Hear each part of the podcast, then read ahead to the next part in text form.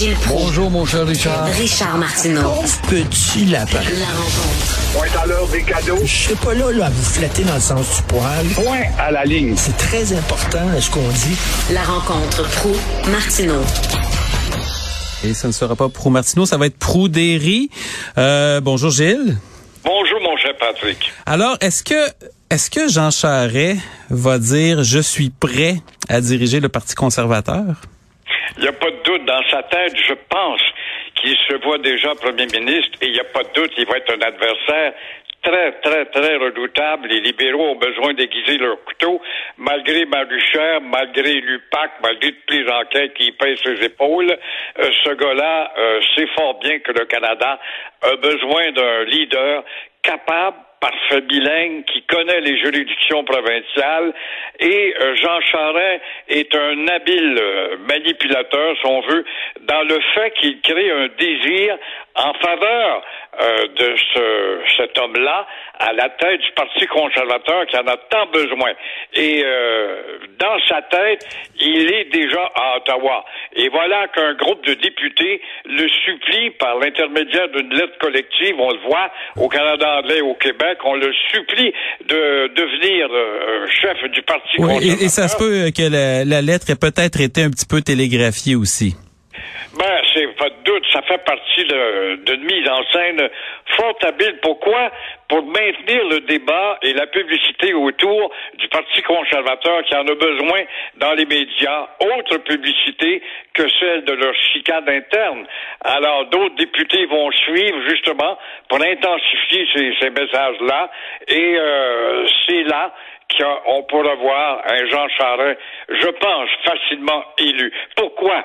Parce que l'Ouest ne pense pas comme le Centre et le Québec, c'est vrai, mais euh, il va jouer sur le fait qu'il est un premier ministre provincial, il connaît les juridictions de l'une ou l'autre des provinces, et euh, le fait qu'il est parfait bilingue, et quant au Québec, bon, il n'a pas été le plus ardent patriote à la tête du Québec, il a énormément négligé certains aspects, dont le français, mais il est un de ceux parmi ces six premiers ministres qui, il y a un an, lettre suppliant euh, justement euh, le, Legault, François Legault, d'agir pour le renforcement de la loi 101. Parce que vous, vous, vous, vous, dites que vous croyez qu'il va être facilement élu euh, chef, chef du parti. Présentement, on en entend beaucoup l'autre discours, c'est-à-dire que évidemment, euh, Monsieur Charest, lorsqu'il était premier ministre du Québec, a fait un, pied de nez, pied de nez notoire à Stephen Harper, qui lui avait envoyé euh, un milliard en transferts fédéraux que Monsieur Charest, après s'être plaint de manquer d'argent, a envoyé tout de suite en, en baisse euh, d'impôts euh, pendant ou à la veille d'une campagne électorale. Il a évidemment laissé des euh, souvenirs, disons, partagés au Québec, où une majorité de l'électorat, une grande majorité de l'électorat francophone ne l'a jamais appuyé. Et euh, évidemment, ben c'est un ancien, donc c'est un ancien, c'est un progressiste conservateur, donc il était plus dans l'aile gauche du parti, si on veut. Il a fait commis le crime presque mortel d'aller chez les libéraux au provincial. Euh, vous pensez, et évidemment, il y a toute la question de la radicalisation euh, du parti euh, conservateur actuel qui ont mis dehors un chef qui était euh, qui a essayé de se tasser au centre. Ils ont dit, nous, on veut se tasser encore plus à droite. Euh, c'est, vous pensez que M. Charest va être capable de passer par-dessus tout ça? Ben, je pense qu'on oublie vite. On est tellement mêlés au Canada, on n'a qu'à voir les manifestations qu'il y a eu avec les camions, les mélanges de drapeaux du Canada, puis au Québec, puis les drapeaux du Québec euh, minoritaires. On ne on sait plus où donner la tête. Et euh, évidemment, ces gens bêtes-là dont tu énumères, les faits historiques, c'est intéressant de les rappeler, mais ça s'oublie vite. Et là, l'urgence du problème pour le Parti conservateur, qui vient d'être encanté à deux reprises, en ayant plus de votes universellement absolument, il faut le rappeler, parce que les deux dernières élections, le parti qui a eu le plus de votes lors des élections fédérales, par un ou deux points, c'est le Parti conservateur. Ce n'est pas le Parti libéral, c'est le Parti conservateur. Donc, le Parti conservateur a été battu deux fois en ayant plus de votes. Exactement. Aux urnes, il a battu Trudeau, il n'y a pas de doute, euh, pas par énormément ou d'une majorité écrasante. Non, non, mais si ça avait été en Allemagne, par exemple, c'est les conservateurs qui auraient été dans la position de tête en, vertu d'un régime proportionnel. Mais ici, euh, la réalité étant différente, donc ils ont les et, ça, ça fait mal à certains conservateurs. Ils l'ont, l'ont pas digéré on l'a pas digéré et on sait qu'avec un gars comme Charest, il pourra rallier cette majorité, d'autant plus que Trudeau, euh, son parachute n'ouvre pas depuis qu'il a été réélu deuxième fois à la tête d'un gouvernement minoritaire. On l'a vu dans la crise actuelle. les caricatures valent mille mots souvent et aucune d'entre elles qui, en tout cas, le favorise. Et euh, il y a le phénomène d'usure. On brûle vite en politique. Alors, Trudeau étant comme un gars usé, va devoir, je pense, mener le combat vers une défaite certaine.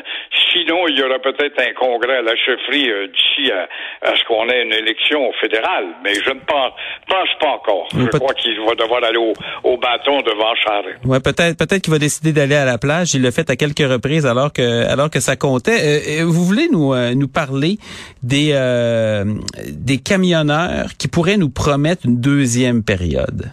Pourquoi pas? Après tout, on est des enfants, on est capable de chialer dans notre chaise haute. Tout le monde nous écoute. Il y a toujours un large euh, pourcentage de gens qui nous écoutent. Alors, ça se peut pas de perdre son temps, ses énergies et l'argent du public avec ces ignorants scientifiques qui sont beaucoup plus savants en termes de science que tous ceux qui ont défilé à l'écran depuis deux ans pour nous expliquer la gravité de la crise. C'est ça, c'est des, des, manifestations euh, de virologues et d'immunologistes c'est bien ça? Oui, oui, c'est que, quelle que soit la personne qui a passé à l'écran pour nous dire c'est grave, on, on, ne les croit pas parce que les camionneurs sont beaucoup plus savants pour dire que c'est pas vrai qu'il y a une crise de COVID, c'est pas vrai qu'on a besoin d'être vacciné. Alors, on écoute ces savants-là et ils réussissent à réunir les cerveaux les plus fêlés de la société avec des gros bras très souvent. Alors, les Vincent euh, Picard, les Robert Dorion euh, qui nous promettent un deuxième volet à la contestation pour les camionneurs, ça veut dire que ce sont des sottises qui ne finissent pas. Alors, euh, on peut comprendre maintenant pourquoi à Ottawa, on maintient et on va raffiner la fameuse loi d'intervention pour saisir justement les camions et avoir le contrôle du financement. Vous allez me dire, oui, oui, mais ça, ça n'empêchera pas la rage, puis ils vont trouver du financement peut-être d'ailleurs, mais moi, je pense que c'est par l'épuisement que le fédéral et le, politique et la police vont venir à bout de ces gens-là. C'est par l'essoufflement pour qu'ils finissent par rentrer dans leur trou et qu'ils acceptent le fait accompli. Ouais, ils vont finir peut-être par euh, s'essouffler un petit peu. Là. Moi, je pense entre autres à, ceux qui étaient partis avec euh, leurs leurs enfants manifester. Je sais pas comment ça se vit dans le monde réel, mais ces enfants-là étaient pas étaient pas à l'école. Et euh, il y a des gens qui, en tout cas, qui travaillent pas depuis un moment. Remarquez qu'ils sont pas vaccinés, ça peut être plus difficile aussi. J'aimerais vous entendre sur la situation en Europe présentement, là, qui est où on, on est au bord d'un possible conflit armé en Europe, en fait, qui est déjà commencé à bien des égards. Et votre point de vue là-dessus, c'est euh, peu importe ce qui arrive, euh, Vladimir Poutine a déjà gagné.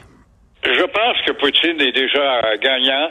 Poutine a comme obsession, il a pris le pouvoir et euh, en 2000, si je m'abuse bien, avec euh, le rétablissement d'un équilibre Est-Ouest, c'est évident qu'à l'époque où nous avions le bloc de l'Est de l'URSS, euh, on pensait deux fois dans les démocraties, des fois arrogantes, de se confronter à l'Union soviétique, qu'on avait peut-être surévalué en termes de force militaire. Là, Poutine a quand même l'honnêteté de dire oui, oui, j'ai amélioré mon armée moderne, j'ai des instruments super sophistiqués. oui, parce que faut, faut le mentionner, par exemple, il y, a une arme que euh, M. Poutine a présentement et euh, qui n'est pas qui, qui est pas dans l'arsenal des, euh, des occidentaux, c'est les espèces de missiles euh, hypersoniques euh, transcontinentaux à peu près impossibles à arrêter et qui peuvent avoir des charges nucléaires. Donc ça c'est quand même même si la Russie est clairement plus la puissance qu'elle était, maintenant la, la, troisième puissance militaire loin derrière les États-Unis et la Chine, il y a quand même quelque chose d'inquiétant. Il y a un, il y a un gros bâton, Monsieur Poutine. Il y a pas Exactement, c'est très bien dit. Et euh, il l'a dit, il l'a confessé. Euh, je sais que mon arsenal équivaut à peu près à 50 de ce que possèdent les Américains. Mais ça lui empêche pas de faire des dégâts. Et ça, ça ralentit l'ardeur de l'Occident et des Américains de l'OTAN. Alors voilà, à propos de la guerre en Ukraine, ça ne fait que quand on regarde le tableau récent, que neuf fois euh, du, euh, du 10 novembre 2021 au 18 février 2022, euh, ça fait neuf fois qu'on s'envoie des messages euh, qui n'aboutissent absolument pas. Et là, je vois Mélanie Joly là-dedans, la belle fille euh, responsable des affaires extérieures du Canada. Elle arrive dans la classe au moment où le cours est commencé, pas mal avancé. Alors, ça fait assez rire quand on voit, on voit le poids du Canada dans ce débat international. Alors, à cet égard, Poutine a gagné.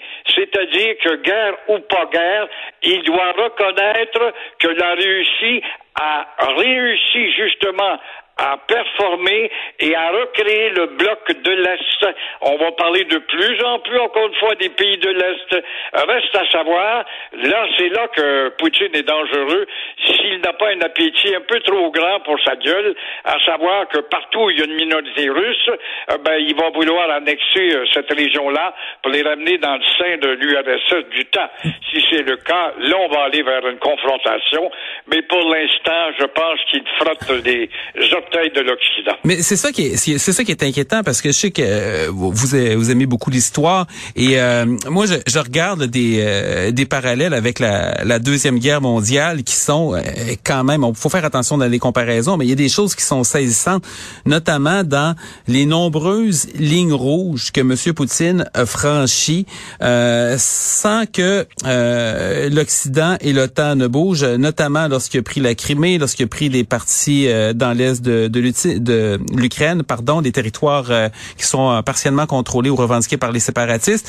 Et là, maintenant que les troupes armées sont rentrées en Ukraine, euh, la frontière ukrainienne a été franchie. Et donc, Monsieur Poutine pousse toujours un peu plus pour rendre ce qui était acceptable, inacceptable, devient finalement acceptable et en tout cas au moins un état de fait. Et on a l'impression que l'Occident est tétanisé et plus il avance, plus il va être difficile à faire rentrer euh, chez lui. Et c'est exactement le même problème qui s'est posé avec l'Allemagne il y a 80 ans. C'est très juste, c'est une très belle image que tu fournis là, quand Adolphe euh, ne cessait de satisfaire à son appétit au nom d'une minorité dans le couloir de Danzig ou encore euh, dans, en Tchécoslovaquie. on évoque qu'il y a des Allemands partout, on va chercher des Allemands, puis là maintenant, ben, il y a des Russes partout, on va chercher des Russes. Exactement. Alors, quand on regarde, par exemple, en Lituanie, euh, je sais pas si tu as visité les pays euh, de, la mer Baltique. Non, j'ai pas eu la chance. J'ai eu l'occasion d'aller là et de voir le nombre de commerces aux raisons sociales en russe. Euh, on s'apercevait qu'il y avait là des minorités qui pesaient lourdement dans la vie de ces pays euh, de la mer Baltique. Alors là, ça va être quoi la prochaine étape pour lui pour satisfaire son... C'est ça le danger. C'est là que peut-être il pourrait y avoir vraiment un véritable combat. Mais pour l'instant, avec l'Ukraine, j'ai bien l'impression que l'OTAN ou enfin des pays occidentaux vont devoir euh, avaler la couleuvre. Parce que évidemment la, question qui est qui est différente, il y, a, il y, a, plein de mauvais calculs qui avaient été faits pendant avant la deuxième guerre, puis il y, a, très peu de gens, en tout cas je pense à Churchill entre autres qui, qui avait prévenu du danger puis qui avait eu raison euh, dans ce cas de point de vue stratégique sur à peu près toute toute la ligne, sa lecture politique était bonne. Aujourd'hui, ce qui a changé, c'est que même si on fait une bonne lecture, il y a la question des armes nucléaires, qui était pas là il y a 80 ans. On se dit, si quelqu'un est assez fou pour faire ça, et qu'à un moment donné, il se sent coincé, qu'est-ce qu'il peut commettre comme geste désespéré? Fait qu'il y a ça aussi que les dirigeants occidentaux ils doivent avoir ça en tête. C'est très bien, effectivement. Je vois que tu t'intéresses beaucoup à la politique et à l'histoire. Félicitations. et effectivement, chaque combien de puissances ont le bouton rouge maintenant? Et des pays dirigés par des fous, que ce soit l'Iran ou la Corée du Nord. Euh, tu vois, en Afghanistan, on a le feu nucléaire. En Inde, on a le feu nucléaire. Israël a le feu nucléaire. Alors, ça fait une... alors que jadis, ben, c'était l'Union soviétique et les Américains qui avaient le feu nucléaire. Il y a la France qui a rajouté pour rééquilibrer un peu et créer une puissance militaire entre l'Est et l'Ouest. C'était la politique gaulienne qui a été vite éclipsée avec le temps et, évidemment la loi du nombre et les autres pays qui sont appropriés de l'arme. Euh, tu disais tout à l'heure, euh, la deuxième armée, c'est la troisième armée. Bon, euh, la France, à, à, peine il y a 20 ans, était la troisième armée au monde en termes d'équipement moderne, de sophistication de l'armement. Et aujourd'hui, que les vendeurs, les vendeurs du temple, les vendeurs d'armes qui augmentent l'arsenal d'un pays ou de l'autre, et quand le poids de la population comme la Chine, eh ben, tu passes au deuxième rang, puis la Russie au, troisième rang. Et on a, on a l'impression que dans, dans les règles internationales qui sont faites pour des gens de, de bonne foi, euh, les, euh, les brutes et euh, ceux qui jouent pas selon les règles ont avantage. Écoutez, on va continuer à suivre ça cette semaine, Gilles. c'est malheureusement ce n'est pas terminé, ça risque de débloquer et pas dans le, bon sens. Donc, on s'en reparle plus tard cette semaine. Merci à vous. Sans doute. À demain.